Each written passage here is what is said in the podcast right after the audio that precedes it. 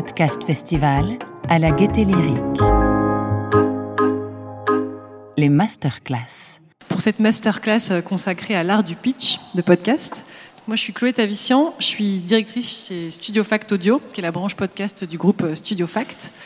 Et on a pas mal réfléchi euh, cette année avec le Paris Podcast Festival au format que pourrait prendre une séance de pitch. En fait, c'est ce qu'on voulait faire au départ.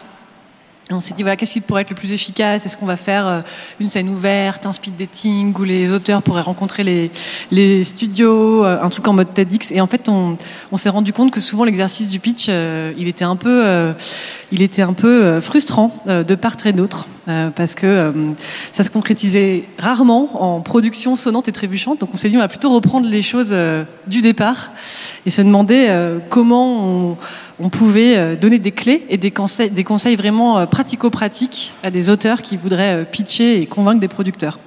Donc pour en parler aujourd'hui, je suis avec deux représentantes côté producteur, Camille Renard. Bonjour. Donc tu es conseillère au programme numérique chez France Culture. Et Claire Azan, qui est Head of Studio chez Spotify. Bonjour. Bonjour. Et une représentante côté auteur, autrice, Lucille Bélan. Bonsoir. Donc, tu es autrice, journaliste, euh, podcast indépendante. Alors pour commencer, euh, j'aimerais qu'on fasse un petit état des lieux vraiment très pragmatique sur euh, les endroits en fait où on peut proposer ces podcasts parce que c'est pas forcément très clair. Ça, c'est une carte que j'aime bien parce que à la fois on a plein de trucs à en redire. C'est une carte qui a été faite, une cartographie des, acteurs du podcast en France qui a été faite par Casa Vostra, qui est l'agence de, de Mathieu Stéphanie notamment. Et donc où on voit que c'est globalement assez compliqué pour s'y retrouver dans la, dans la jungle du podcast. Euh, et donc ça me semblait intéressant de commencer vraiment parce que moi ce que j'appellerais les, les guichets d'entrée, c'est-à-dire j'ai un projet de podcast euh, à qui je vais pouvoir le proposer. Donc euh, là-dedans, c'est une carte qui est en accès libre, on peut la retrouver. Vous tapez cartographie euh, du podcast euh, France 2022, vous l'avez. Elle est remise à jour tous les ans, je crois. Et donc là-dedans, on a quelque part là-dedans tous les, tous les studios. Les studios qu'on connaît, on peut, on peut citer les plus connus, euh, Binge Audio, Arte Radio, Louis Média, Paradiso, Nouvelles Écoutes, tous ceux qui sont là aujourd'hui, Bababam. Euh, Initial Studio, qui est le studio de, Slate. Euh, et donc, Lucie, j'avais une première question pour toi, en tant qu'autrice, qui a travaillé chez Slate, mais qui maintenant peut pitcher à, à, différents studios. Comment on fait pour s'y, pour s'y retrouver en tant qu'auteur dans ces méandres? C'est un truc d'expérience aussi, c'est-à-dire qu'on sait euh, avec les années, puisque ça fait, ça, fait quand même quelques années que ces studios existent, euh, quelles sont leurs lignes éditoriales. Parce que moi, je suis journaliste initialement, je suis encore journaliste, et, euh, et du coup, on pitche pas n'importe quoi à n'importe qui. Et quand on a un projet, on va pas voir tous les acteurs du marché en se disant ça quelqu'un va bien mordre. Euh, c'est pas comme ça que ça se passe. Il faut au contraire choisir euh, intelligemment à qui on va parler. Euh, on peut être étonné parfois des changements de ligne édito euh, qui arrivent ou des, recherches spécifiques des studios et des hébergeurs en cours d'année ou, sur un peu plus longtemps que ça.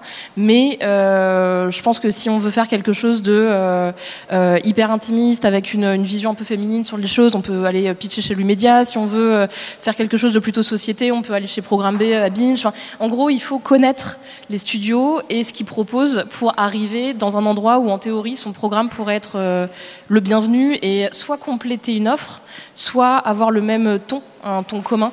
Euh, parce que aussi, encore une fois, les studios produisent très peu de choses malgré tout. C'est une question de budget.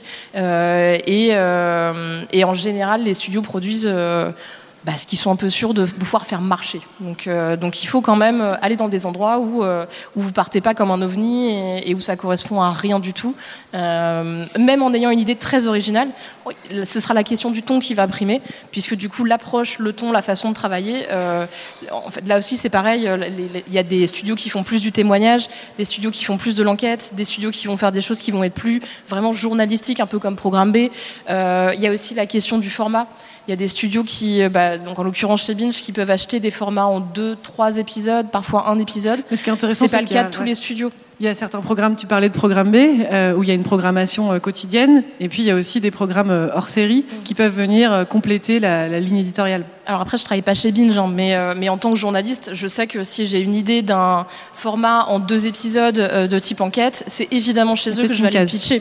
mais après, si on veut lancer une série, si on veut faire quelque chose en 6, 12 épisodes, si on veut un truc un peu plus pérenne, bah, il faut aller chercher des studios qui lancent des choses un peu plus pérennes, qui ont un peu plus de enfin, qui ont une volonté en tout cas de faire ça.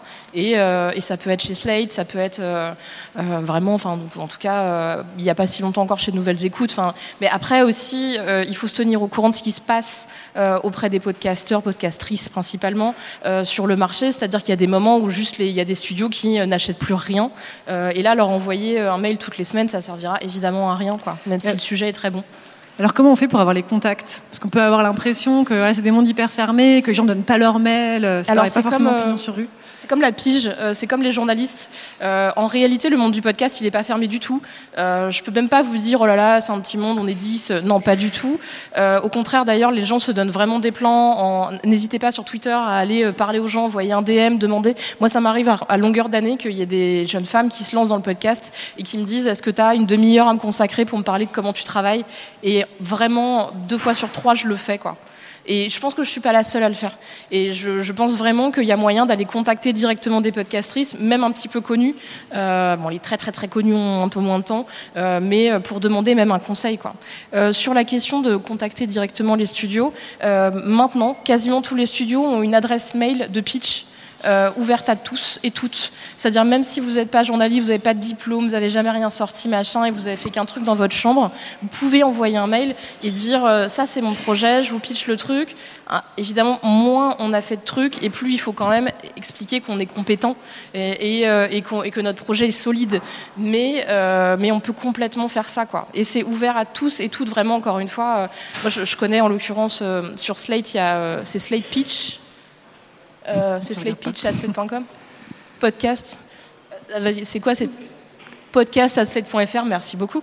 Euh, et, mais je sais que c'est le cas chez Binge aussi, je sais, et ça l'est aussi sur l'écrit. hein. Vraiment, euh, maintenant, il y a de plus en plus de médias qui s'y sont mis parce qu'ils se rendent compte qu'il y a de nouvelles plumes qui n'ont pas les codes, parce qu'ils se rendent compte aussi que ça ferme énormément de créer euh, bah, justement cette espèce d'entre-soi qui n'a pas de grand intérêt. Et, et c'est beaucoup plus intéressant, vraiment, ouais, pour avoir des gens qui ont des nouvelles idées, quoi. Donc ton premier conseil, ce serait écouter ce que font les studios, regarder leur ligne éditoriale, et puis peut-être aussi euh, aller leur parler pour savoir euh, ce qu'ils font, ce dont ils ont besoin avant d'envoyer euh, votre projet. bah, ne pas avoir peur euh, d'aller sur les réseaux sociaux et d'aller échanger avec les créateurs et créatrices, puisque c'est les personnes aussi qui sont en relation directe avec les studios, directe avec, tout le monde en fait, et, qui du coup peuvent vous dire aussi, il y a tel endroit, il y a une personne qui est pas très cool, ça s'est pas très bien passé pour moi, ou alors au contraire, ça s'est très bien passé et ils payent bien et ils payent rubis sur l'onglet. C'est intéressant aussi de demander ces trucs-là. Le site Paye ta pige euh, répertorie le prix, la façon dont les hum, studios payent euh, les créateurs. Et, euh, et ça, c'est ouvert à tous. Vous allez sur paytapige.fr ou .com et vous allez avoir, euh, vous allez avoir les prix, quoi. Et ce sera les mêmes pour vous si vous pitchez un truc. Euh, et, tout ça est ouvert, vraiment. Il faut juste aller chercher, justement, faire cette petite travail de recherche euh, et aller parler aux gens sur les réseaux sociaux, quoi. C'est vrai qu'il n'y a pas encore de syndicat des auteurs de podcasts et des autrices de podcasts, bientôt peut-être. Donc il y a les studios et il y a aussi les plateformes d'écoute euh, qui, euh, qui produisent des contenus, donc Deezer, Amazon Music et Spotify que tu représentes, euh, Claire, et qui est devenu un des plus gros acteurs du podcast en France. Est-ce que tu peux nous dire combien de programmes vous produisez par an? Je dirais une vingtaine à peu près, une vingtaine de nouveaux projets. Et comme on aime bien aussi soutenir les projets dans le temps et les renouveler, au total, il y a entre 35 et 40 projets qui tournent, parce que c'est faut avoir en tête ça, c'est-à-dire il y a les nouveaux projets, mais il y a aussi ceux qu'on continue de développer. Euh, typiquement cette année. On a, on a fait une conférence de presse de rentrée, on a annoncé que quatre nouveaux projets, mais on a annoncé le renouvellement de 15 euh, programmes, parce que comme tu disais, L'idée, c'est bien sûr de lancer des nouvelles choses, etc., mais c'est aussi laisser le temps aux projets euh, sur lesquels on a misé de se développer, de construire leur audience, et pas de se dire on se fait deux mois et puis bon bah après ça marche pas, salut. Donc voilà. Euh, Et alors, euh, vous travaillez directement avec des auteurs et des autrices ou uniquement avec des studios? Ça, c'est une question qu'on peut se poser. Ouais, euh, bah, en fait, le principe à retenir, et ça a été vraiment un gros point, euh, moi, d'attention quand, quand je suis arrivée, c'est de se dire tout le monde peut pitcher à Spotify. Tout le monde, et tout le monde ne le sait pas parce que ce qu'on a.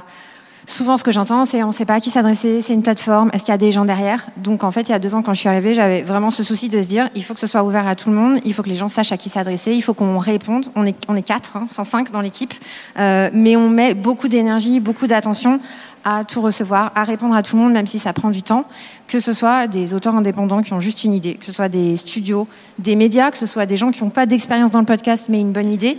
tout le monde peut venir nous pitcher son idée.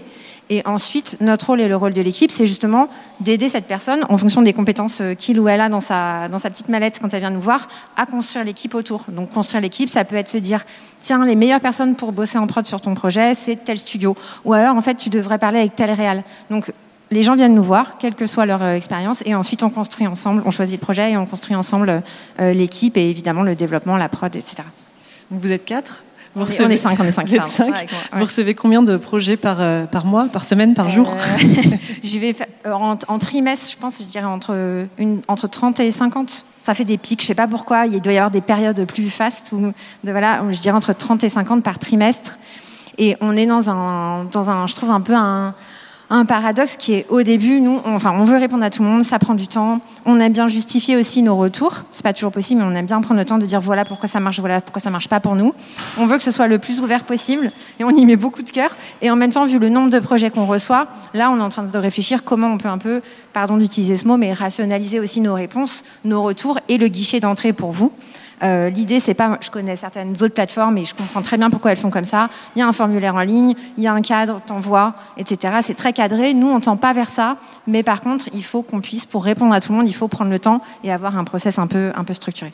Donc, on, tout le monde peut écrire. Vous répondez à tout le monde. Ouais. Ça se fait par mail. Oui, ça se fait par mail sur une adresse que je peux donner si vous voulez, qui est podcast avec un s-fr at spotify.com.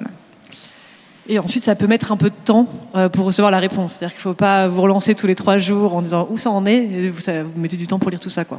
Il faut vous dire que nous, on a un énorme mot. Donc, on a peur de passer à côté d'un projet, de passer à côté d'une voix. Et c'est ça qui nous anime aussi dans notre boulot. Donc, on va tout lire. Donc, vous inquiétez pas. C'est juste que souvent, ça peut prendre, moi, je dis en général, minimum six semaines avant d'avoir un retour. Parfois, ça va être trois mois. Mais en tout cas, oui, vous pouvez relancer une fois, mais sachez que tout ce qu'on reçoit, on le lit. Alors on a aussi les radios, les radios privées comme les bonnes vieilles radios. Les bonnes vieilles radios, mais il y a les nouvelles radios aussi parce que bah, elles sont pas là, mais il y a le, le, le groupe Énergie par exemple. Il faut savoir qu'ils produisent des qui produisent des podcasts et qui cherchent principalement des auteurs parce que et des autrices parce qu'ils produisent en interne. Et puis les radios publiques que tout le monde connaît, mais dont on a un peu plus de mal à discerner le, le fonctionnement. On a l'impression que c'est un peu le, enfin, un peu compliqué de de rentrer.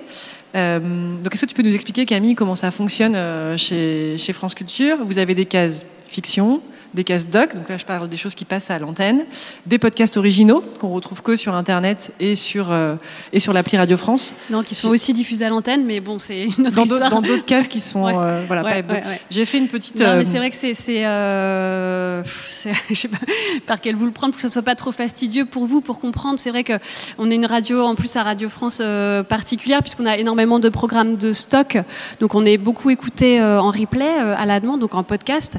Euh, donc on a euh, plus de 10 heures euh, de documentaires par semaine, on a plus de 5 heures de fiction par semaine.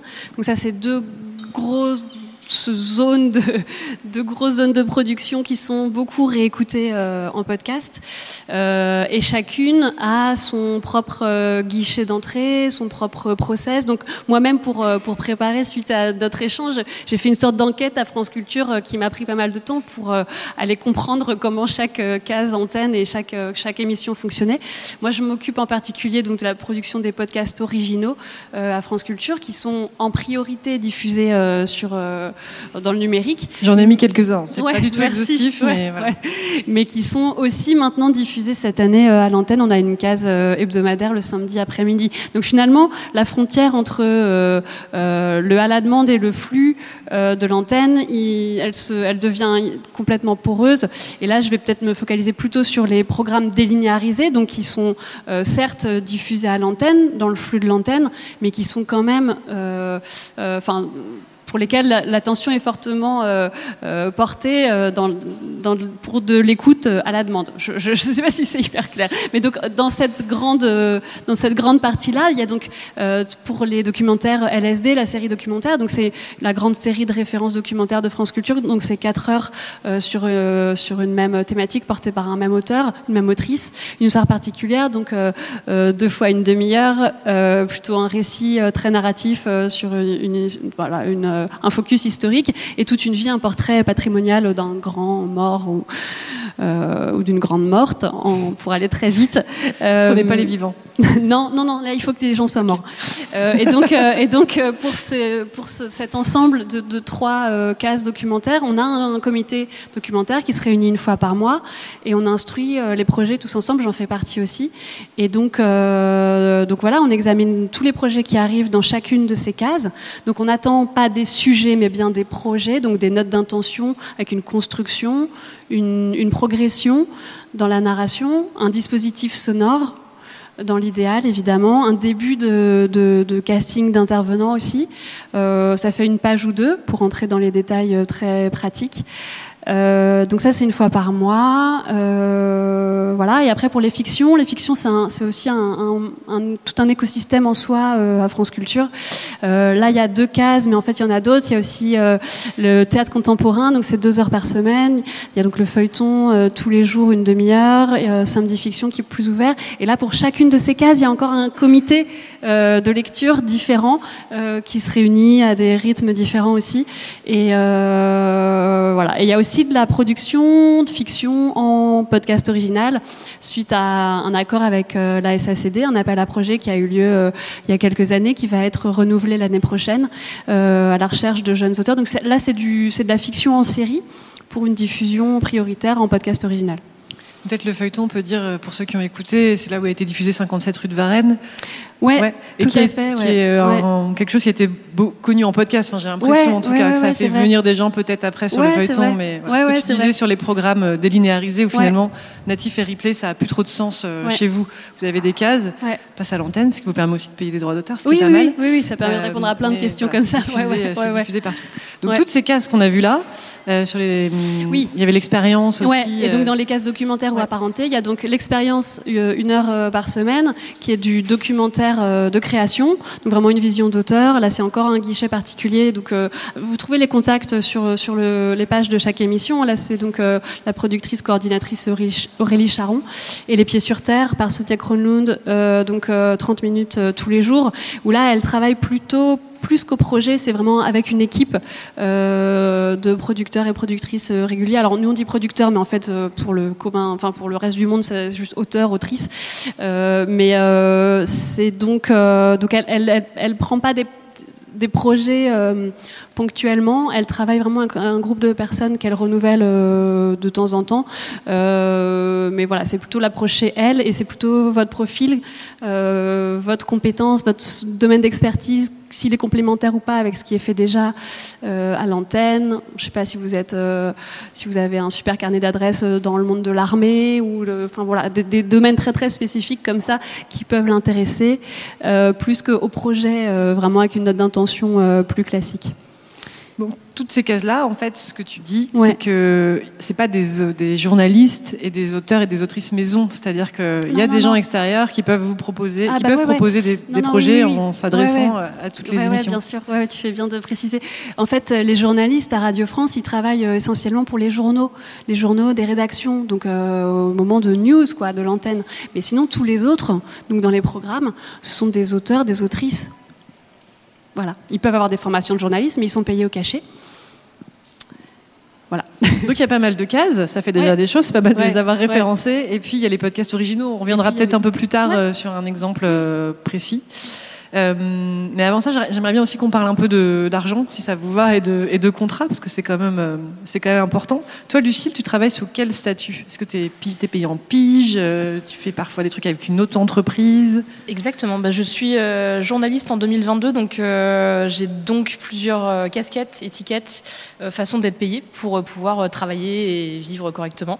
normalement, quand on est journaliste, on devrait être payé qu'en pige, mais il y a encore plein d'endroits qui refusent ou qui ça, ça les arrange pas ou machin. Ils n'ont pas les statuts pour pouvoir payer les gens en pige. Aussi, évidemment, mais c'est le cas de. Je pense que c'est le cas de, de, Binge Audio par exemple, qui n'est pas un média techniquement, qui est une maison de production, donc là ils, ne payent pas en pige évidemment. mais tous les studios euh, de production de podcasts de marque aussi, qui n'ont euh, pas le statut de média. Alors là, là on peut pas leur en vouloir parce que c'est légal. Euh, mais par exemple, bah, en l'occurrence, Slate est un média, donc ils payent en pige, sauf si on n'est pas un journaliste, et dans ce cas-là, on est payé en droit d'auteur. Euh, si je me trompe pas. Et, euh, et, du coup, moi, oui, j'ai été payée à différents euh, types de trucs Idéalement, je préfère être payé en pige, évidemment. Euh, pour les jongler, podcasts, euh. ça me paraît euh, vraiment plus Ouais, puis pour logique. pas jongler avec 40 statuts. Exactement, et puis même aussi pour correspondre. Enfin, à un moment, on- il faut quand même dire qu'on fait les trucs C'est bien ton métier, quoi. et tout. Voilà. Est-ce que tu peux nous donner une idée, si tu veux bien, d'une d'une pige? Après, tu parlais du site Paye ta pige, qui est aussi intéressant comme, comme ressource. Peut-être d'un forfait à la journée, si tu te fais payer à la journée, ou alors d'un exemple de rémunération sur un projet dont tu as le droit de parler. Alors, euh, bon, j'ai le droit de parler de tout, hein. il n'y a pas de tabou là-dessus. Et je pense que tout le monde vous le dira d'ailleurs, il n'y a pas de tabou sur la façon d'être payé. Au contraire, ça nous fait tous et toutes avancer euh, de parler de rémunération et qu'il n'y ait pas de, tabou là-dessus euh, et qu'on protège son petit précaré contre les autres. Enfin, le but, c'est que vraiment tout le monde puisse vivre correctement de son travail. Alors, je sais que chez Binge, en l'occurrence, ils payent à la journée. Moi, j'ai l'habitude d'être payé, puisque j'ai beaucoup travaillé avec Slate, euh, d'être payé au projet, en l'occurrence à l'épisode. Euh, chez Slate, euh, quel que soit le temps de travail sur cet épisode, c'est au, créateur, à la créatrice de le doser. C'est 400 euros brut l'épisode. Voilà. Et quel que soit le projet et quel que soit le, le, format, enfin le truc. Voilà. Et il y a moyen de négocier légèrement sur certains trucs.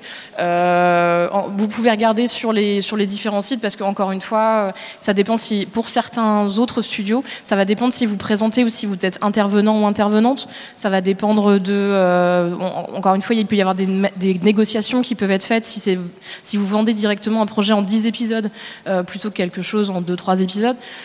Tout ça est quand même soumis à négociation dans une certaine mesure, mais on est plus ou moins dans ces tarifs-là quand même. On est, euh, allez, entre. Je pense que dans mes souvenirs par rapport au site et par rapport au studio pur, euh, on est entre 150 euros et, euh, et 400 euros l'épisode pour les créateurs, créatrices. Euh, Camille, c'est. Chez n'est pas beaucoup. Ouais, c'est pas.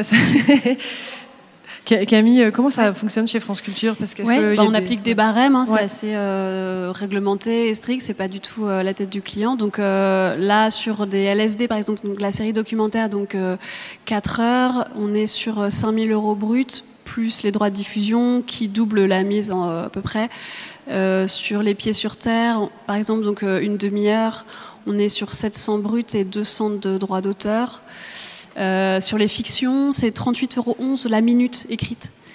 Et les droits d'auteur double la mise. Euh, voilà, ça vous donne deux trois repères. Donc, Peut-être qu'il faut retenir, c'est quand tu travailles avec la radio, tu as des droits d'auteur une fois que c'est diffusé. Ouais, donc et, c'est les- aussi et la intéressant diffusion. quand tu. Ouais, ouais, ouais, bah oui, oui, oui, c'est très intéressant parce que ça, voilà, ça permet de doubler le salaire parfois. Oui, ce qui n'est, bah, du coup, ce qui n'est pas le cas quand on fait un podcast euh, avec un studio en ligne, puisque du coup, on peut, on- il faut s'inscrire à la SCAM, c'est important. Mais bon, pour l'instant, moi, je trouve que ça fait un an que je suis inscrite et j'ai jamais rien touché, donc euh, Ça va venir. ça va venir un jour. Euh, mais donc, donc là, il faut pas compter dessus euh, forcément très vite. Mais euh, il y a pas, de- on retouche pas en plus une fois que le projet est en ligne. On est payé une fois pour son projet, euh, euh, tout compris quoi.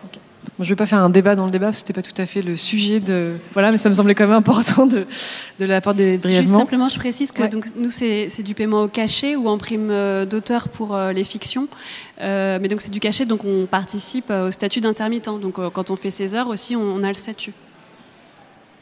Et, et Claire, Claire, sans donner de chiffres précis, comment sont rémunérés les auteurs euh, et les autrices chez Spotify? J'imagine que ça dépend des projets aussi. Ouais, justement, je ne donne pas de chiffre précis parce que c'est vraiment, je parlais tout à l'heure de travail euh, à la, à la carte et en fonction de qui a en face. Et c'est vraiment ça, c'est-à-dire nous, il n'y a pas de barème ou de grille. On évalue le projet ensemble et la quantité de travail.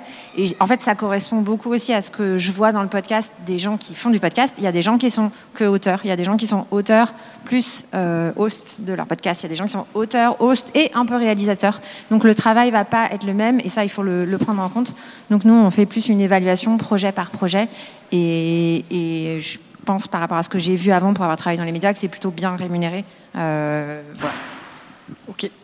Alors maintenant, j'aimerais qu'on rentre dans le cœur du sujet, c'est-à-dire qu'on sait où pitcher, à peu près combien on peut être euh, payé à droite à gauche. Et après, c'est comment pitcher. Est-ce qu'on a des ingrédients euh, pour, euh, pour faire un pitch gagnant? Euh, Lucille, toi, tu m'as dit que tu avais une méthode et que tu avais à peu près un taux de réussite de 70-80%. Donc ça, on sait déjà que tu vas, tu réfléchis bien à qui tu vas pitcher tes projets. Euh, et euh, tu me racontais aussi que tu pitchais tes projets par mail. Et en fait, euh, je trouvais ça hyper intéressant parce qu'on peut s'attendre à voilà, se dire, en fait, pour pitcher un truc, je vais faire des dossiers de 15 pages parce que j'ai mis mon âme. Et parfois, bah, un mail, ça suffit. Donc je voulais qu'on on regarde un mail qui, qui a donné... Peut-être que tu peux nous le lire. Alors, je vous jure que c'est le vrai mail déjà. Euh, c'est un mail que j'ai envoyé à mon rédacteur en chef, donc qui est devenu euh, donc directeur des rédactions, donc euh, Christophe Caron à Slate. Et Septembre, la deuxième personne, c'est la personne qui gère les podcasts à Slate, c'est Benjamin Ours. voilà. Et donc du coup, c'est des personnes avec qui, comme je suis pigiste, je passe pas mon temps en rédaction. Donc c'est des gens, même si je les connais depuis des années, même si on travaille ensemble de manière très régulière à ce moment-là, au moment de ce mail, en l'occurrence, bah, on se voit pas tous les matins, quoi. Donc je leur envoie ce mail. Euh, qui est très minimaliste avec. Euh... Il y a trois pitchs là, trois pitchs gardé le bise et tout. Ah oui, j'ai tout gardé bah, pour montrer que ça pouvait aussi être euh, un peu informel et sympathique. Euh, donc as, on a as trois idées de podcast, sexo pour pour Slate.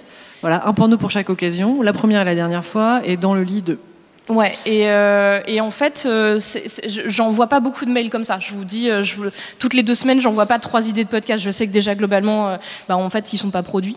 je veux dire, il faut aussi être réaliste. Donc, donc, ce mail-là, je pense que c'est, j'ai dû en envoyer deux ou trois en tout des mails de pitch de, de projets de podcast, hein, pas de sujets à Slate. Euh, et donc dans celui-ci, bah, je ne sais pas si vous connaissez, mais vous aurez peut-être reconnu euh, Première et Dernière fois, euh, qui est un podcast qui a une cinquantaine d'épisodes maintenant, qui a eu un prix l'année dernière au Paris Podcast Festival. Peut-être qu'on peut en écouter, on peut en écouter un extrait. voilà, Première et Dernière fois, entretien avec une personnalité du web, du podcast du journalisme, ou un kidam qui veut en fait me raconter sa première fois et sa dernière fois. Donc c'est hyper basique, ça suffit pour convaincre. C'est également le titre du podcast et je veux bien qu'on écoute l'extrait. Slate Podcast.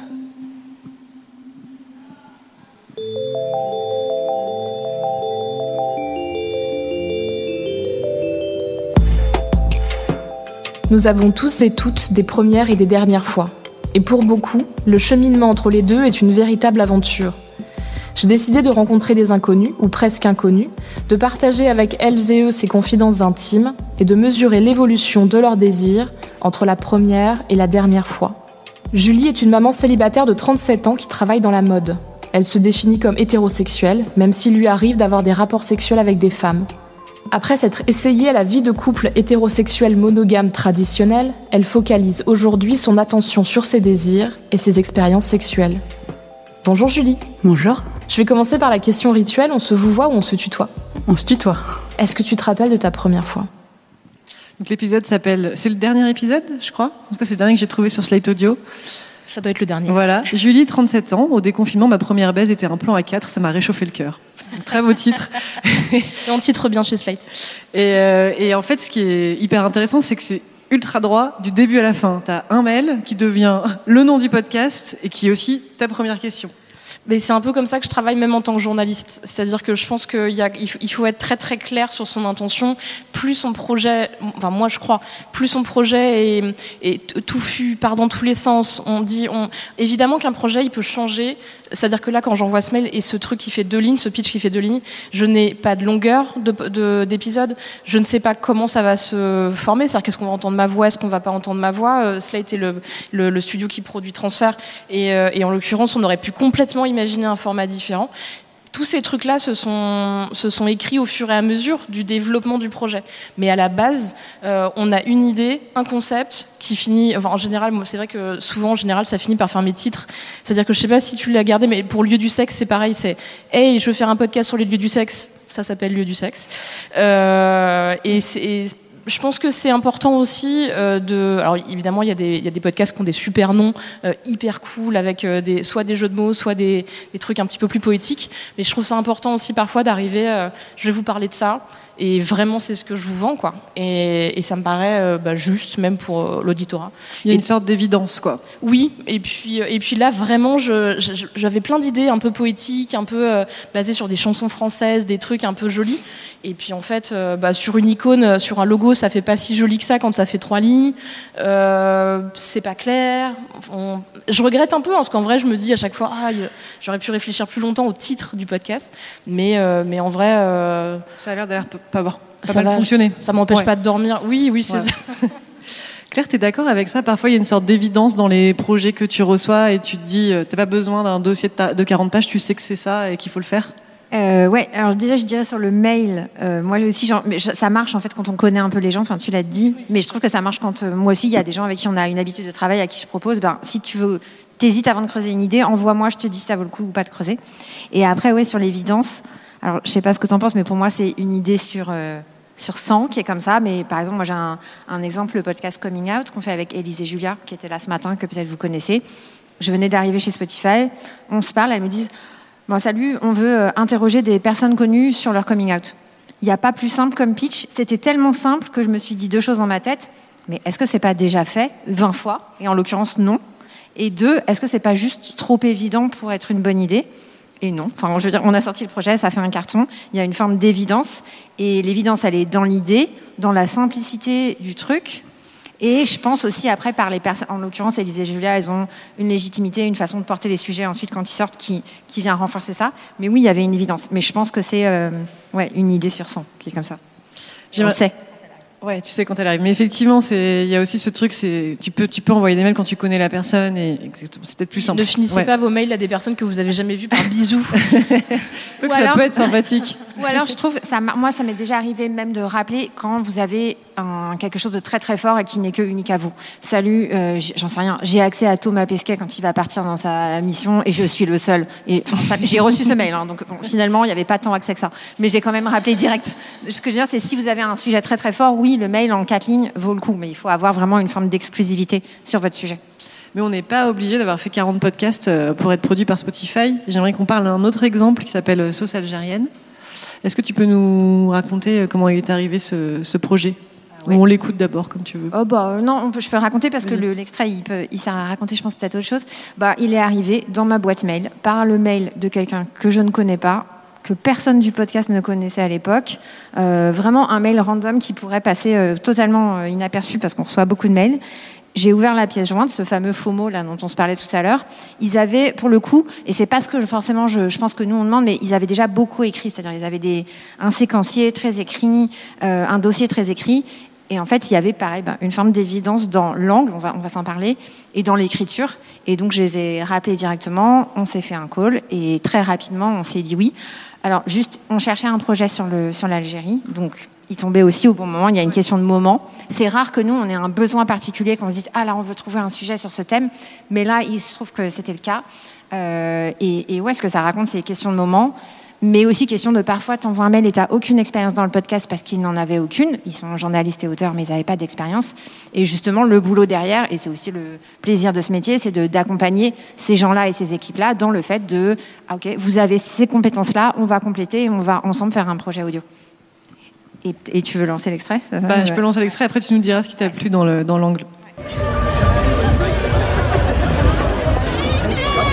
ouais, toi tu doutes de rien, toi tu débarques en soirée avec un maillot de l'Algérie. Ah, mais c'est pas comme ça que tu vas pécho, hein, mon Mais vas-y, toi, bien sûr, le maillot de l'Algérie.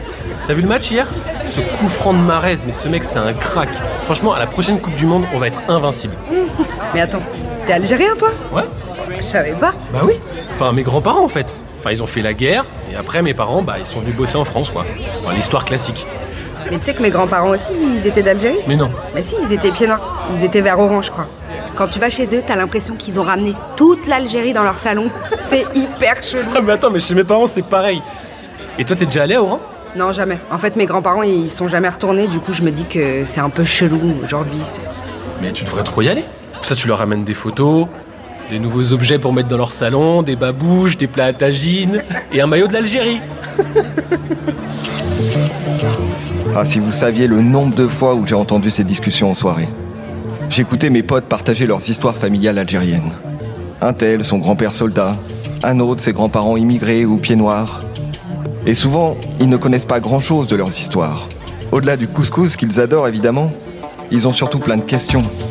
Pourquoi ils sont partis, mes grands-parents? C'était comment la vie là-bas? C'est quoi cette histoire avec l'Algérie?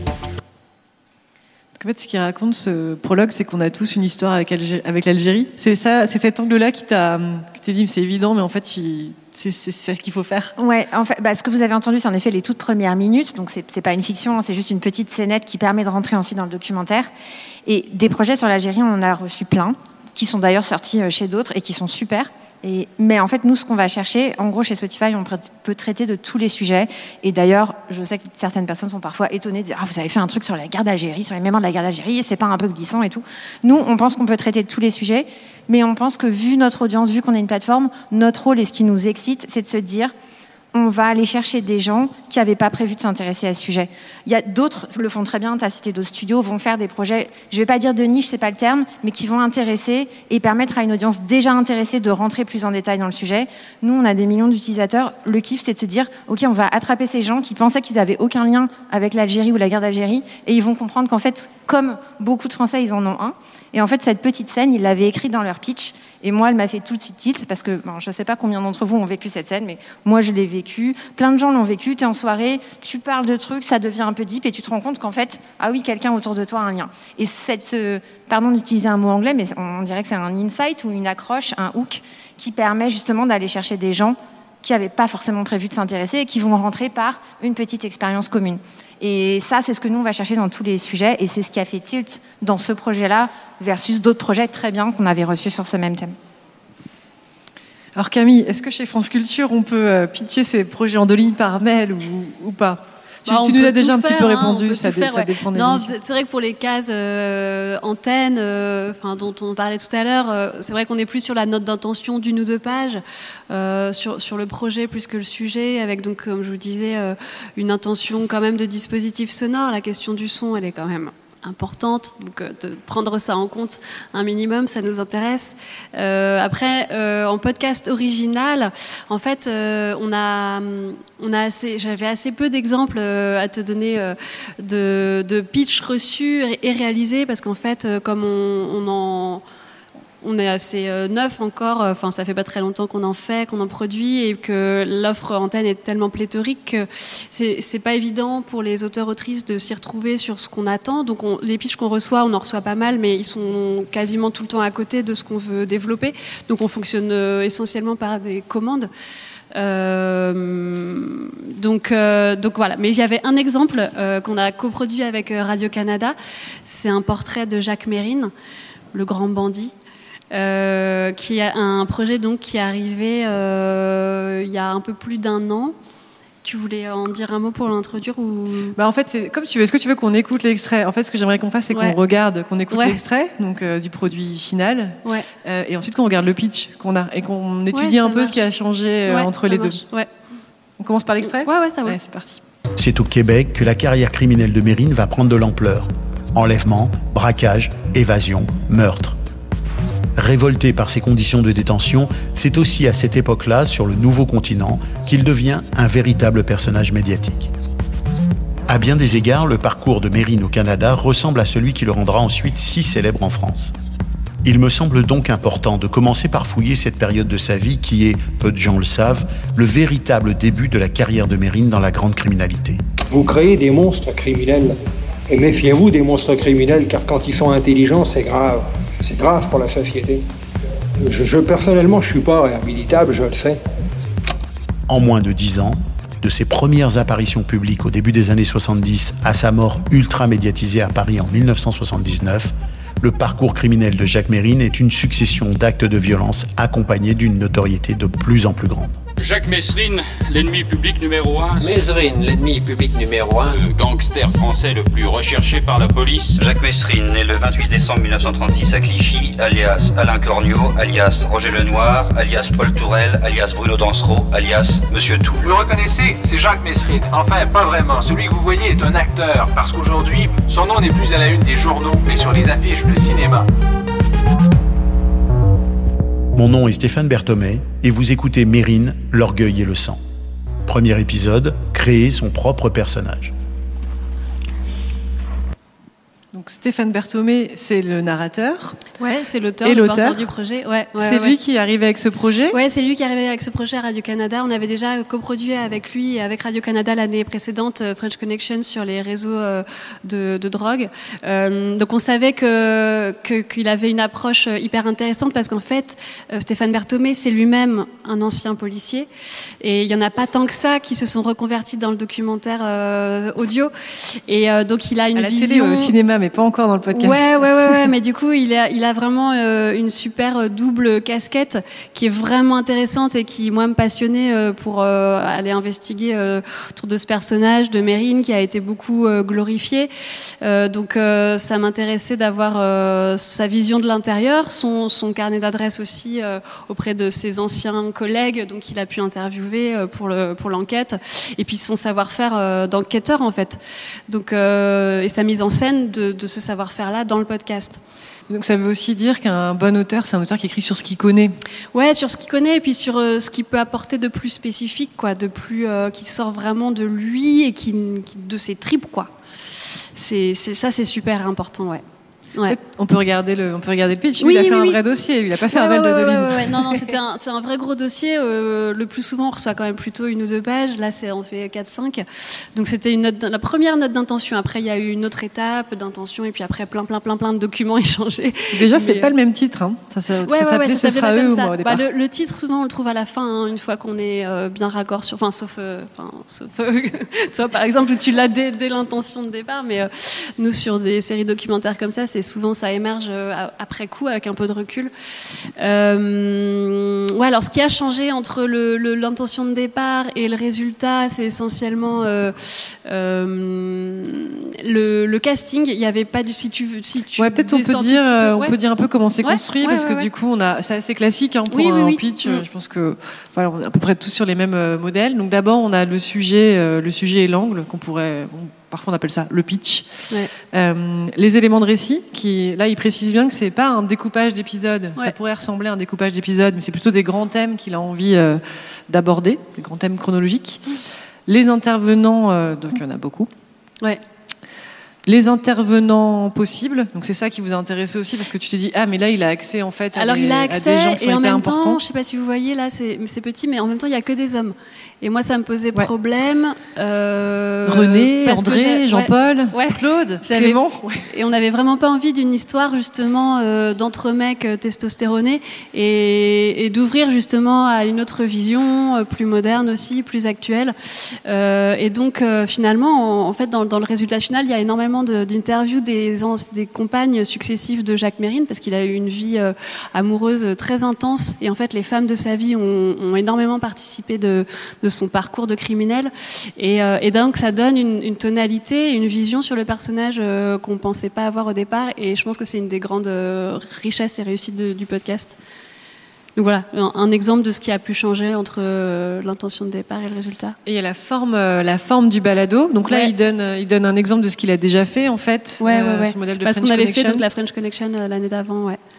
Donc il y a y beaucoup de recherches, un travail Oui. documentaire. Et on savait qu'il était intéressé par euh, le, le- la matière euh, sonore en tant que, en tant que matière sonore, quoi. Et c'est vrai que c'est pas très, c'est pas très hum, détaillé dans le, très dans le détaillé, projet là, ouais. mais c'est parce qu'il Ouais. avait une référence. Ouais, c'est ça, c'est parce qu'on avait déjà bossé ensemble. Et donc on une- savait qu'on était sur la même longueur d'onde, et notamment avec le Réal, qui était le même aussi, euh, qui a un super rapport euh, artisanal à la, fabrique, à la musique, au son, aux archives.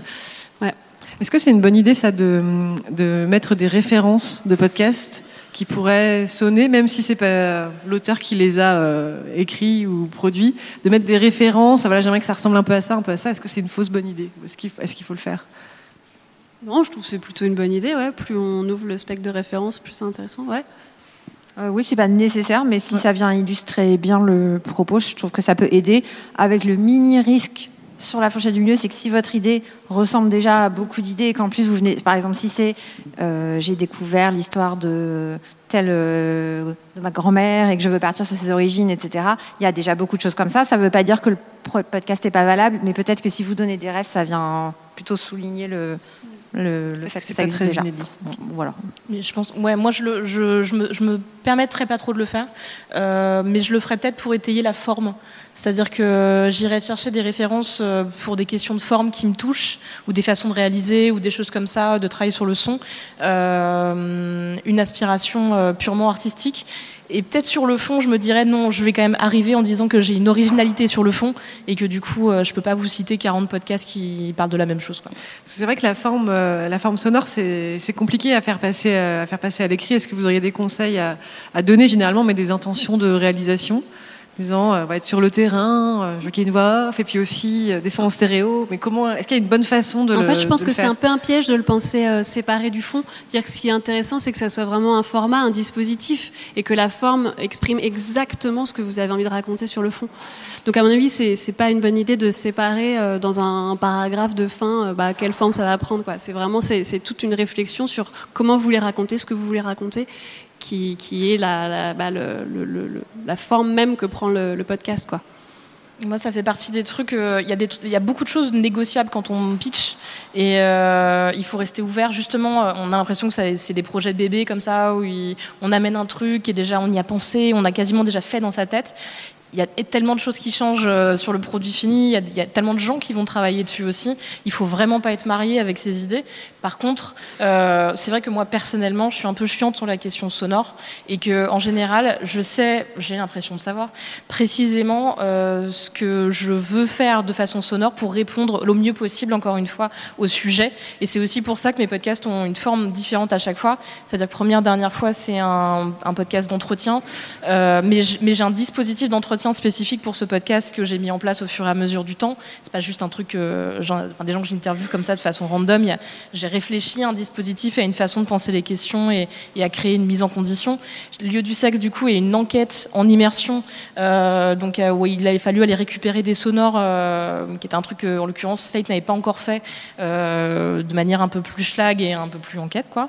Et puis, et puis, bah, par exemple, les gens qui restent, mon podcast sur le deuil est quelque chose de beaucoup plus euh, abouti en, termes sonores, c'est-à-dire avec une vraie réflexion de réalisation, de la musique originale, euh, des apports euh, qui viennent un peu partout. Et ça, en l'occurrence, pour moi, c'est indissociable du sujet, effectivement. Et du coup, quand je vends mon sujet, une fois qu'il est accepté, pour moi, la forme, elle est quasiment. Je, je- je veux pas. Il va falloir me convaincre aussi qu'on peut, doit la changer parce que ça va ensemble en fait. Ça me paraît évident. Après, on peut aussi proposer des dossiers euh, auteurs et réels. Ça, ça vous arrive euh, dans les dossiers que vous receviez euh, d'avoir les d'avoir les deux? Est-ce que c'est une, une force d'ailleurs d'arriver avec déjà euh, un réel en disant voilà on est un duo, on veut travailler ensemble? Ou ça peut être aussi un point faible en se disant peut-être certains studios ils vont vouloir travailler avec leur réel. Donc, Hum, je pense que enfin c'est pas une obligation et c'est pas une faiblesse si vous le faites. Je trouve que d'un point de vue producteur, pour revenir sur ce qu'on disait là, c'est bien quand on soit quelque chose de sentir qu'il y a une vraie vision et donc euh, comme tu disais une façon déjà de voir le sujet, quelque chose qui est anglais, quelque chose qui porte une vision et pas euh, je veux faire des entretiens sur euh, l'environnement. Bon, je caricature, mais voilà, mais qui a une vraie vision et un angle. Mais c'est bien aussi de euh, sentir qu'on va pouvoir avoir une discussion. D'ailleurs, peut-être pour retomber sur la même idée, exactement la même forme que vous aviez en tête au départ, mais qu'il y a cet espace de discussion. Le truc, par exemple, qui marche pas, c'est de dire j'ai un projet, en tout cas chez nous, j'ai un projet, j'ai déjà enregistré cinq épisodes, je vous les envoie, est-ce que vous voulez les acheter? Ça, en vrai, je pense que ça séduit pas grand monde. Nous, on est vraiment dans une. Après, si le projet génial, vous l'envoyez, etc. Mais je veux dire, l'idée c'est toujours, est toujours là. Mais l'idée, c'est quand même de la co-création, et donc je pense que c'est un mix de qu'on comprenne votre vision et qu'elle soit singulière, mais qu'en même temps, on sente qu'il y ait de la place pour des discussions, des questionnements, parce que euh, parce que forcément, vous auriez pensé quelque chose seul, et qu'ensuite, il peut y avoir des réals, des producteurs, des productrices qui vont aussi peut-être apporter d'autres d'autres choses à votre idée de départ. Euh, Je peux juste dire un mot là-dessus. Là, c'est encore une fois sur la compréhension et la connaissance des studios. Il y a des studios qui ont leur propre équipe technique, donc on, on- c'est moins euh, facilement négociable de- d'ouvrir le budget euh, pour euh, des techniciens si on les amène avec soi, euh, parce que ils font partie des, enfin c'est des gens sous contrat euh, qui, qui sont en CDI et donc qui, qui travaillent sur les projets de la maison. Je pense en particulier à Binge, chez Slate aussi aussi. Même si il y, a, y y a eu des projets déjà avec des gens de l'extérieur ça peut être quelque chose de vraiment intéressant, mais ça dépend des endroits. Et, euh, et il faut vraiment regarder ça en amont aussi. Euh, ça peut être une force comme une faiblesse, en fait. Donc là-dessus, il faut, il peut-être faut pas- réfléchir. Non, je dis chez Non. Radio France, en fait, vous avez votre pool de, Ouais, bah de nous c'est rédhibitoire Ouais. en fait, c'est Ouais, que des ça. auteurs qui travaillent avec nous. C'est absolument si vous arrivez avec des choses déjà euh, réalisées, enregistrées, c'est on le fera pas ensemble. Et euh, si vous venez avec un réal, on le fera pas non plus ensemble. On a nos forces de, de production, de réalisation, de prise de son, de post prod en interne. Et c'est très séparé d'ailleurs le travail, euh, contrairement à d'autres studios où peut-être les auteurs et les, et les réals vont bosser ensemble euh, sur Oh le montage non, de non, mix. c'est des vrais Est-ce que- binômes. Non, non, ça- non. ouais, je Ouais. me posais la Ouais, question ouais, en fait. ouais, Est-ce que euh, voilà, on peut euh, on Non, ses non, non, sons et puis ensuite euh, Ouais, le non, réal. non, non, non, non, non, c'est vraiment un travail en commun, ouais. Ok. Euh, oui, ce que je voulais, je voulais donner un exemple. Euh, on a sorti un documentaire avec Samia Basile qui s'appelle Damien. Euh, et et typiquement, elle est venue nous voir avec l'idée, etc. On connaît déjà son travail. Elle n'avait pas de réel titrer. Et une grosse partie du début de nos discussions, c'était de trouver les bonnes idées de réel ensemble. Et c'est une partie qui est déjà un début de création, en fait. C'est de se dire, tiens, bah, par exemple, moi, j'avais en tête cinq réals qui pouvaient être bien pour son projet. Je me rappelle plus si elle les a rencontrés, ou en tout cas, on a provoqué des discussions pour qu'elle puisse faire son choix et qu'on réfléchisse ensemble à quelle serait la bonne vision euh, artistique qui pourrait complémenter la, compléter pardon, la sienne. Donc, euh, pour moi, ça, ça fait aussi partie. Quand on a la souplesse, en tout cas, nous, c'est notre façon de bosser, de le faire, ça fait partie, c'est déjà le début du travail créatif et ça fait partie de ce qu'un producteur peut apporter en disant tiens, je vais te proposer des co-auteurs ou un réal que je verrais bien travailler sur ton projet. Tu les vois, tu vois si ça fit, oui, non, et puis, et puis on voit. Mais il est intéressant ce projet aussi euh, parce que la première fois que Samia te l'a proposé, tu as dit non parce que c'était pas le bon moment. Puis ensuite, elle a fait un tweet en disant qu'elle avait commencé à bosser sur ce projet et qu'elle galérait à trouver une prod. Tu l'as rappelé, finalement ça s'est fait. Donc il y a aussi un truc qui dit qu'il y a une question de moment dont tu parlais tout à l'heure. Quoi. Parfois, c'est juste pas le bon moment. Ouais, exactement. Et c'est dur à expliquer. Alors, l'histoire de Samia, en vrai, c'est un peu unique. Donc, euh, je faut pas se dire. Euh, voilà. Mais c'est vrai qu'elle l'avait proposé. Moi, je venais d'arriver. C'était le tout début de la, des productions originales chez Spotify. C'était un docu sur l'école, en immersion pendant une année. C'était pas le moment. Euh, elle l'a proposé à d'autres studios qui voulaient justement le faire rentrer, et je sais très bien pourquoi, et c'est pareil, nous on fait ça aussi parfois, dans des flux, dans des formes déjà existantes. Elle a dit sur Twitter qu'elle euh, trouvait pas de prod pour faire son projet comme elle l'entendait, et je l'ai rappelé et je lui ai dit, bah, écoute, viens, on le fait ensemble. Et, et, pourquoi j'ai fait ça? Parce qu'en fait, elle avait déjà fait un projet avec Spotify avant que moi j'arrive, qui s'appelait Sex Club, et dans le choix, là, j'ai privilégié l'idée de construire une collaboration au long cours avec une autrice, plutôt que de se dire, OK, c'est l'idée stratégique qu'il nous faut tout de suite maintenant. Et nous, dans ce qu'on fait, il y a aussi ça, et je parlais au début de renouveler des projets, de se dire, ben, Samia, c'est quelqu'un avec qui on travaille et qu'on soutient dans le temps depuis le début. Et si à un moment, ben, en effet, elle a un projet qui n'est pas complètement pour nous, mais euh, qu'on a envie de continuer à la faire rentrer dans notre famille de créateurs et de créatrices avec qui on bosse, ben, ça a autant de valeur. Voilà. Peut-être une dernière question, parce que j'imagine que vous avez plein de questions à, poser. Euh, c'est quoi le, pitch idéal que vous attendez depuis toujours, que vous n'avez jamais eu? Et toi, Lucille, euh, celui que tu as envie de vendre et que tu n'as pas encore réussi à vendre, il y a des producteurs dans la, dans la salle. Alors, euh, moi, je sais que quand je réponds à cette question, j'ai 50 mails dans la semaine qui suit, mais. mais il n'y en a pas, peut-être que... Non, il y en a, mais d'ailleurs, tu le sais, on en a parlé, ça, ça prend un peu de temps à expliquer, mais en gros, moi, je rêve, mais c'est pareil, c'est une idée 100 000, d'une enquête double niveau. Euh, référence, si je vais donner des rêves du coup, euh, de projets qui s'appellent Wind of Change ou The Missing Crypto Queen, qui est un projet de la BBC, qui, sont, qui est une enquête dont à la fois le fil narratif individuel, il y a une histoire passionnante dans Wind of Change, je sais pas, j'ai pas le temps de développer. Wind of Change, bref. Vous irez écouter. Ouais, vous irez écouter. Une histoire individuelle passionnante, et cette histoire, en fait, n'est qu'un prétexte narratif intéressant, mais un prétexte narratif à étudier un sujet de fond beaucoup plus large. Et il y a plein de projets qui s'approchent de ça, mais pas celui qui fait vraiment genre tilt euh, comme ça. Et donc moi, je rêve de trouver cette enquête. Voilà. Camille Bah euh, moi, c'est c'est dur. Hein. Euh, c'est un équilibre impossible en fait entre un projet absolument euh, euh, particulier et en même temps absolument universel, absolument accessible et absolument intelligent, absolument tripal et en même temps absolument non nombriliste. c'est exactement l'équilibre impossible entre toutes ces injonctions là. donc voilà, on vous attend. Peut-être qu'il y a aussi, euh, parce que j'imagine que les podcasts originaux euh, chez France Culture, c'est aussi une façon de pouvoir faire des choses un peu différentes de ce qu'il y a à l'antenne. Euh. donc il y a peut-être, qu'est-ce que vous essayez de faire en fait sur, avec les podcasts originaux? Est-ce qu'il y a des sujets qui sont, non mais qui sont peut-être plus attendus que d'autres? Non, pas des sujets, mais c'est plutôt nous, nous, non plus, non.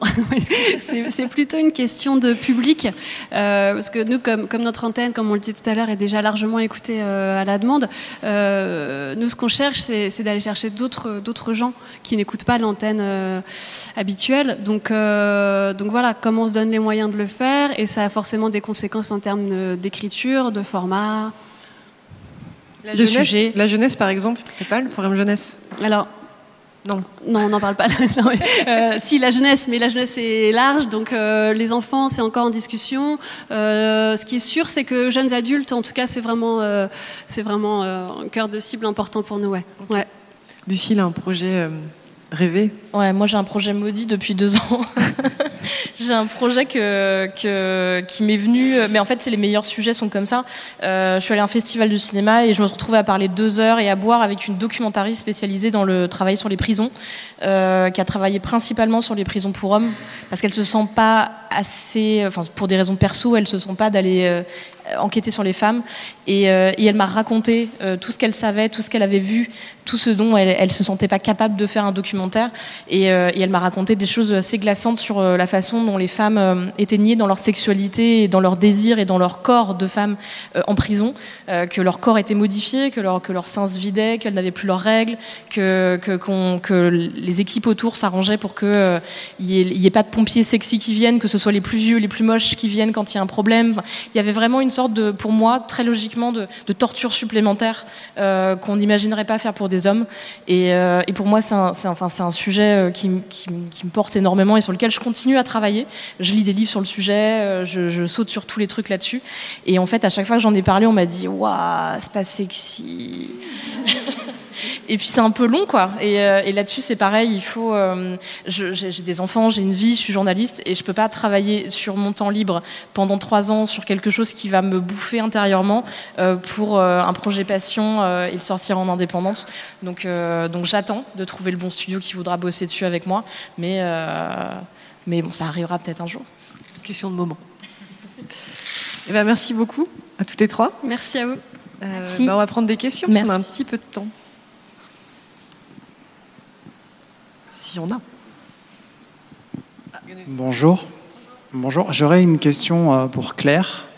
Euh, voilà, moi je suis animateur d'un podcast euh, cinéma, donc on est suivi dans une quinzaine de pays. Mais la problématique en fait qu'on a, c'est notamment sur la plateforme Spotify, on a très peu de visibilité. On s'appelle le Spectrum. Et euh, la question en fait, c'est de savoir est-ce que vous avez, euh, est-ce que vous fonctionnez uniquement par le biais d'algorithmes? Parce que j'ai l'impression que les podcasts qui sont le plus mis en avant dans la catégorie film euh, et cinéma, ce sont ceux qui ont plus d'auditeurs. Mais pour avoir plus d'auditeurs, vous avez compris, voilà, vous avez anticipé en fait ma question. Enfin, l'idée, c'est de savoir est-ce que vous avez un système, par exemple, de home, de coup de cœur, où vous pourriez éventuellement mettre certains podcasts originaux et indépendants, produits indépendants de manière indépendante comme le mien, en home ou en voilà en avant, dans le cas de coup de cœur éventuels, ou est-ce que forcément il faut euh, grappiller de plus en plus d'auditeurs et à chaque fois dire bonjour, n'hésitez pas à parler du podcast, euh, partagez-le, tout ça, parce qu'à un moment donné, voilà, c'est un peu, c'est un peu saoulant. Merci à, à vous. Je vous en prie. Euh, plusieurs choses. Donc, vous pointez déjà deux casquettes qu'on a. Une casquette de producteur de contenu, qui est la casquette avec laquelle je parlais jusque-là, et une casquette de diffuseur, qui est donc une plateforme de diffusion pour des gens comme vous, ou des studios ou des médias qui diffusent chez nous, et dont le principal besoin, c'est de la visibilité. Il y a une deuxième adresse email. J'ai donné tout à l'heure l'adresse des pitchs. Il y a une deuxième adresse email que je peux vous donner, qui est podcast sans s-actu avec un s at spotify.com. Entendu. Cette euh, adresse mail arrive chez des humains, pas chez des algorithmes, euh, dans mon équipe qui ont en charge d'écouter tous les nouveaux projets, tous les podcasts et de faire des sélections manuelles. euh, qui sont euh, en effet des sélections thématiques, etc. Euh, donc, et pour répondre à votre point, la recette de Spotify, c'est un mélange d'algorithmes et d'équipes humaines qui font ces sélections. Ça s'appelle algotorial. C'est vraiment le mot le plus moche, mais c'est le mélange Ok. d'algorithme et éditorial. Et juste à garder en tête que ce qui fait le succès de Spotify là-dessus, euh, c'est que justement personne n'a la même home. C'est extrêmement personnalisé. Si vous écoutez beaucoup de podcasts, vous aurez une home très podcast. Si vous n'en écoutez pas, vous aurez une home très musique. Et donc, il n'y a pas d'endroit comme sur Apple ou Deezer pour mettre votre podcast en carrousel fixe. Et c'est juste qu'on va le pousser à des gens qui sont déjà intéressés aux thématiques, etc. Mais vous ne le verrez pas forcément à chaque fois que vous allez vous connecter. Donc il faut vous solliciter via le- l'email. Via le mail là. Merci beaucoup. Tu as une sélection thématique et tu as aussi les podcasts de la semaine. Il y a aussi en effet des sélections sur les réseaux sociaux qui s'appellent les, les podcasts, euh, podcasts hebdo et qui Podcast sont euh, ouais, des sélections euh, que, que font euh, cette équipe humaine euh, chaque semaine. ouais. Est-ce qu'il y a une autre question?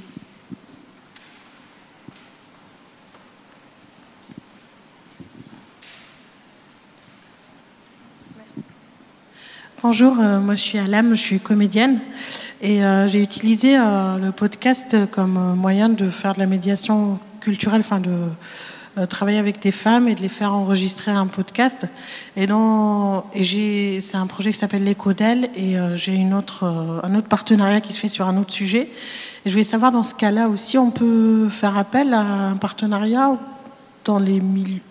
En fait, quand c'est de l'émancipation, enfin, il y a un côté émancipateur aussi de valoriser la parole quotidienne des, de femmes et de, de, les faire, leur faire retravailler sur leur parole. Il y a une mise en scène aussi. Je sais pas qu'est-ce que je fais, mais, mais, voilà. Je sais pas si on peut aussi faire appel à, des, euh, un partenariat dans ces cas-là, euh, et où ça se situe, parce que c'est assez hybride. Je pense qu'il faut vous précisiez votre besoin, c'est-à-dire est-ce que vous cherchez une prod, un producteur, quelqu'un pour vous aider à produire ce contenu, ou euh, est-ce que vous avez un besoin de financement? Est-ce que vous avez besoin d'un accompagnement dans la production? Ou est-ce que vous avez besoin de savoir où le diffuser? Et, euh, et comme monsieur, de comment lui donner le plus de visibilité au moment où vous le diffuserez? Euh, pour l'instant, le premier numéro, je l'ai fait toute seule. Le deuxième, ça a été validé avec un centre socioculturel là. Et c'est vrai que j'aimerais bien être euh, accompagnée et puis euh, donner de la visibilité surtout aux personnes qui, qui, vont participer au sujet. Donc euh, voilà, oui, pour produire aussi. Bah, je pense que là, on retombe dans les canaux qu'on a, ouais. qu'on a décrits, c'est-à-dire envoyer votre projet, votre pitch aux différentes. Enfin, regardez à qui il s'adresse le plus précisément, un studio, selon les lignes éditoriales, etc. Et envoyez votre dossier de pitch avec, du coup, vous avez un épisode à montrer qui a une forme de pilote.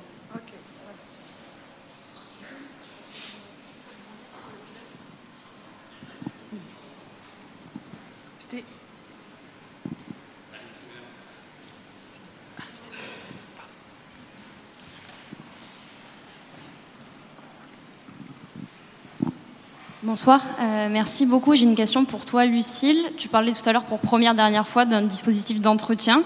Est-ce que tu peux décrire un peu comment tu fais? Je sais que on n'a pas beaucoup de temps, mais comment tu fais et aussi comment tu fais pour pas que ça ait l'air redondant sur les différents épisodes? Non mais je vais encore passer pour une baltringue. Je pitch des trucs en deux lignes et en plus euh, je vais vous parler des méthodes de travail euh, très originales. Euh, à l'origine, justement, dans le mail, il y a un troisième projet qui était un peu dans le lit 2. Et en fait, quand on s'est rendu compte qu'on n'allait pas le faire, je me suis dit on pourrait mixer les deux. C'est-à-dire que je voudrais que les gens me parlent de leur sexualité, mais limite je, vais chez eux et je vais dans leur univers et on se met sous la couette et on parle de leur vie sexuelle. Et en fait, euh, c'est intenable euh, au niveau sonore. Enfin, c'est vraiment dégueulasse. Enfin, c'est pas faisable, quoi. Et, euh, et puis pour plein de raisons. Enfin, est-ce que j'ai vraiment envie de me retrouver dans le lit des gens? Enfin, je veux dire vraiment. Des fois, les idées sont bien, mais est-ce qu'on a envie de les faire? Et, euh, euh, donc en fait, je suis partie sur quelque chose de beaucoup plus classique, donc en studio, avec enregistrement en studio. Euh, le Covid est tombé en milieu de ça, donc en fait, sur ce projet-là, on a été vraiment challengé sur comment on garde l'importance de la rencontre physique avec la personne, mais on a réussi dans la majorité des cas à tenir le physique. En prenant le moindre risque possible, c'est-à-dire en allant chez les gens plutôt que de les faire venir au studio à Paris, par exemple. Euh, on s'est tapé euh, 8000 villes de région euh, avec le réalisateur. Euh, c'est déjà travailler avec une seule personne.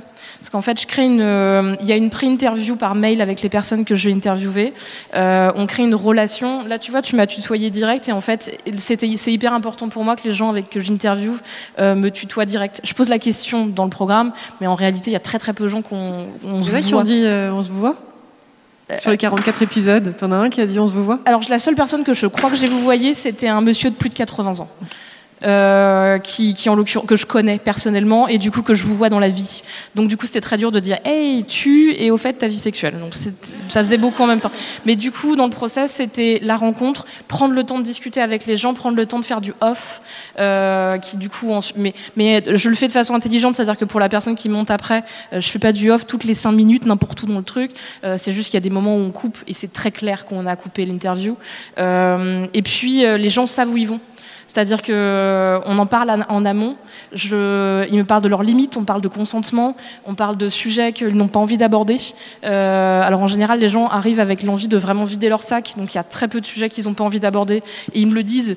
Et on arrive sur le truc, ou alors ils me disent ah j'ai pas du tout envie de parler de mon agression sexuelle, et on arrive sur l'interview et ils me sortent tout le truc dans les détails. Euh, mais ça, il faut se préparer à, à apprendre ça quand on parle de sujets. Et puis, normalement, initialement, j'avais toujours une bière dans le frigo. Alors c'est nul pour enregistrer. Hein. Dans le dire, tous les studio. réalisateurs me détestent. Il y avait, euh, au début, je voulais, c'était important pour moi qu'il y ait euh, un, un truc à boire et qu'on commence un peu l'apéro. Et puis c'était dans les studios de Slate, qui, euh, dans les anciens studios qui étaient dans la rédaction, et toutes les interviews ont été calées en soirée, au moment normalement où les gens du bureau n'étaient plus là. Et donc les gens qui venaient être interviewés pour leur vie sexuelle bah, ne croisaient personne et n'étaient pas euh, la personne qui va venir parler de cul. euh, genre, il n'y avait aucun regard, il n'y avait rien. Et le but était que vraiment la personne se sente dans un cocon et, et jusqu'au bout du projet et qu'elle soit écoutée par un minimum de personnes jusqu'à ce que ce soit en ligne et écoutée par des centaines de milliers de personnes, mais qu'elle soit protégée euh, jusqu'au bout. quoi. Et donc c'est vrai que... Et en fait, au final, sur les 50 interviews, personne n'a regretté. Personne m'a dit il faut enlever le truc, personne n'a demandé leur à monter les trucs. Non, non, non, ça, ça fait partie du, degré de confiance qu'on crée aussi. C'est-à-dire que vraiment, bah, les gens me font confiance et ils ont raison et je leur dis de me faire confiance et, et je les trahirai pas. Pour un bon mot, pour un bon titre, pour rien, je les trahirai pour rien au monde. Euh, bonjour, euh, ça s'adresse plutôt euh, à Camille ou à Claire. Est-ce que dans vos, vos choix initiaux, il y a une notion aussi de durée Parce que le, là, on parle du début de l'industrie du podcast. Euh, à un moment, il y en a déjà énormément. Est-ce que dans, est-ce qu'un sujet pour vous que vous prenez maintenant, vous pensez que les gens peuvent encore l'écouter dans 10 ans, ou est-ce qu'il y a ce que j'appelle un air du temps dans vos choix? Vous voulez dire de pérennité du sujet, pas de la durée des épisodes, par exemple Oui, oui, oui, la Ouais, pérennité du. Est-ce que dans votre idée, vous prenez quelque chose qui peut être écouté maintenant et qui sera écouté dans 10 ans, 20 ans, euh, comme du patrimoine, quoi Ouais, c'est vrai que nous, à France Culture, euh, la question de la pérennité euh, du catalogue, elle est importante. Ouais. Mais notre aiguillon, c'est quand même l'actu. Donc toute la question, c'est, euh, enfin notre ligne éditoriale, c'est l'actualité par les savoirs. Donc donc c'est être à l'affût des, débats émergents, des, discussions qui affleurent, mais savoir les mettre en perspective suffisamment bien pour que ça soit bah, les archives dans, dans 15 ans, 20 ans, quoi. On a encore le Claire temps de prendre une, une deux questions Ah Euh, Claire hum, qui est intéressante question. Je pense qu'on le fait, ce- on fait certains choix spontanément sans y réfléchir. Selon votre question, les fictions, oui. Mais par contre, moi, il y a des projets dont je pense qu'ils sont une capture précise de l'époque et qui ils le valent pour ça. Par exemple, La Fabuleuse qu'on fait avec euh, Bilal Hassani et ses collègues. Je ne sais pas ce que ça voudra dire dans 10 ans et j'espère qu'en fait, il sera plus valable. Et pareil, Coming Out, l'intro de Coming Out, c'est euh, on aimerait ne pas avoir à faire ce podcast. Bah, S'il est plus valable dans 10 ans, c'est qu'on a gagné et qu'on y a participé. Donc, euh, c'est une bonne chose aussi. Euh, vous avez évoqué le, le fait qu'il ne fallait pas envoyer une série de cinq podcasts déjà montés, puisque ça voulait dire qu'on n'avait pas besoin d'un producteur, mais quid du pilote? Vous l'avez évoqué tout à l'heure. Est-ce qu'un épisode pour montrer l'idée vers laquelle on veut, tendre sans que ce soit forcément parfait, est-ce que c'est une bonne idée ou c'est rédhibitoire? Camille, je crois que c'est plutôt non. Si tu as dit que tu ne veux pas que ce soit Plutôt réalisé? Non, parce qu'on le, ouais, on le pense ensemble, quoi. Mais euh, bon, après, si vous avez une pré-maquette, euh, c'est pas non plus euh, l'enfer de l'envoyer, quoi. Ça, c'est- pourquoi pas, quoi. Je me, permets de dire peut-être juste un texte bien écrit, une très bonne intro, un truc dont on, dont on sait euh, qu'on veut que ce soit dans le podcast, euh, plus que parce que c'est sur les questions techniques que ça va se jouer après. Et là, c'est des choix qu'on fait avec toute la prod, quoi. Moi, je dirais en théorie, j'aurais dit oui, mais la pratique me montre qu'à chaque fois, ça a été euh, rédhibitoire. Pourquoi? Parce qu'en général, et c'est normal, vous allez le faire avec des moyens qui ne sont pas ceux que vous aurez ensuite en prod, et donc ça va être d'une qualité inférieure, peut-être le ton va être étrange, et finalement, on peut bien aimer l'idée, et après sur le- l'exécution, on se dit ah moyen, et, et ça peut être ça peut être contre-productif. Donc, euh, je, je dirais que c'est pas pas vital. Voilà. Après, si vous en avez un dont vous êtes hyper fier, euh, vous, vous pouvez l'envoyer, mais Je crois qu'on va devoir arrêter, mais comme il y a un apéro après, peut-être qu'on pourra continuer à en parler. Bonsoir, pardon, c'est très frustrant de devoir arrêter là les séances de questions, mais vous pouvez les continuer juste après avec euh, les personnes ici si elles euh, sont d'accord et aussi entre vous. Puisqu'il y a un grand apéro des créateurs et des créatrices de podcasts, euh, euh, vous êtes toutes et tous invités, c'est gratuit. Euh, voilà, donc euh, c'est juste là en sortant. Donc voilà, restez encore un petit peu pour continuer la discussion avec un verre à la main. Merci beaucoup.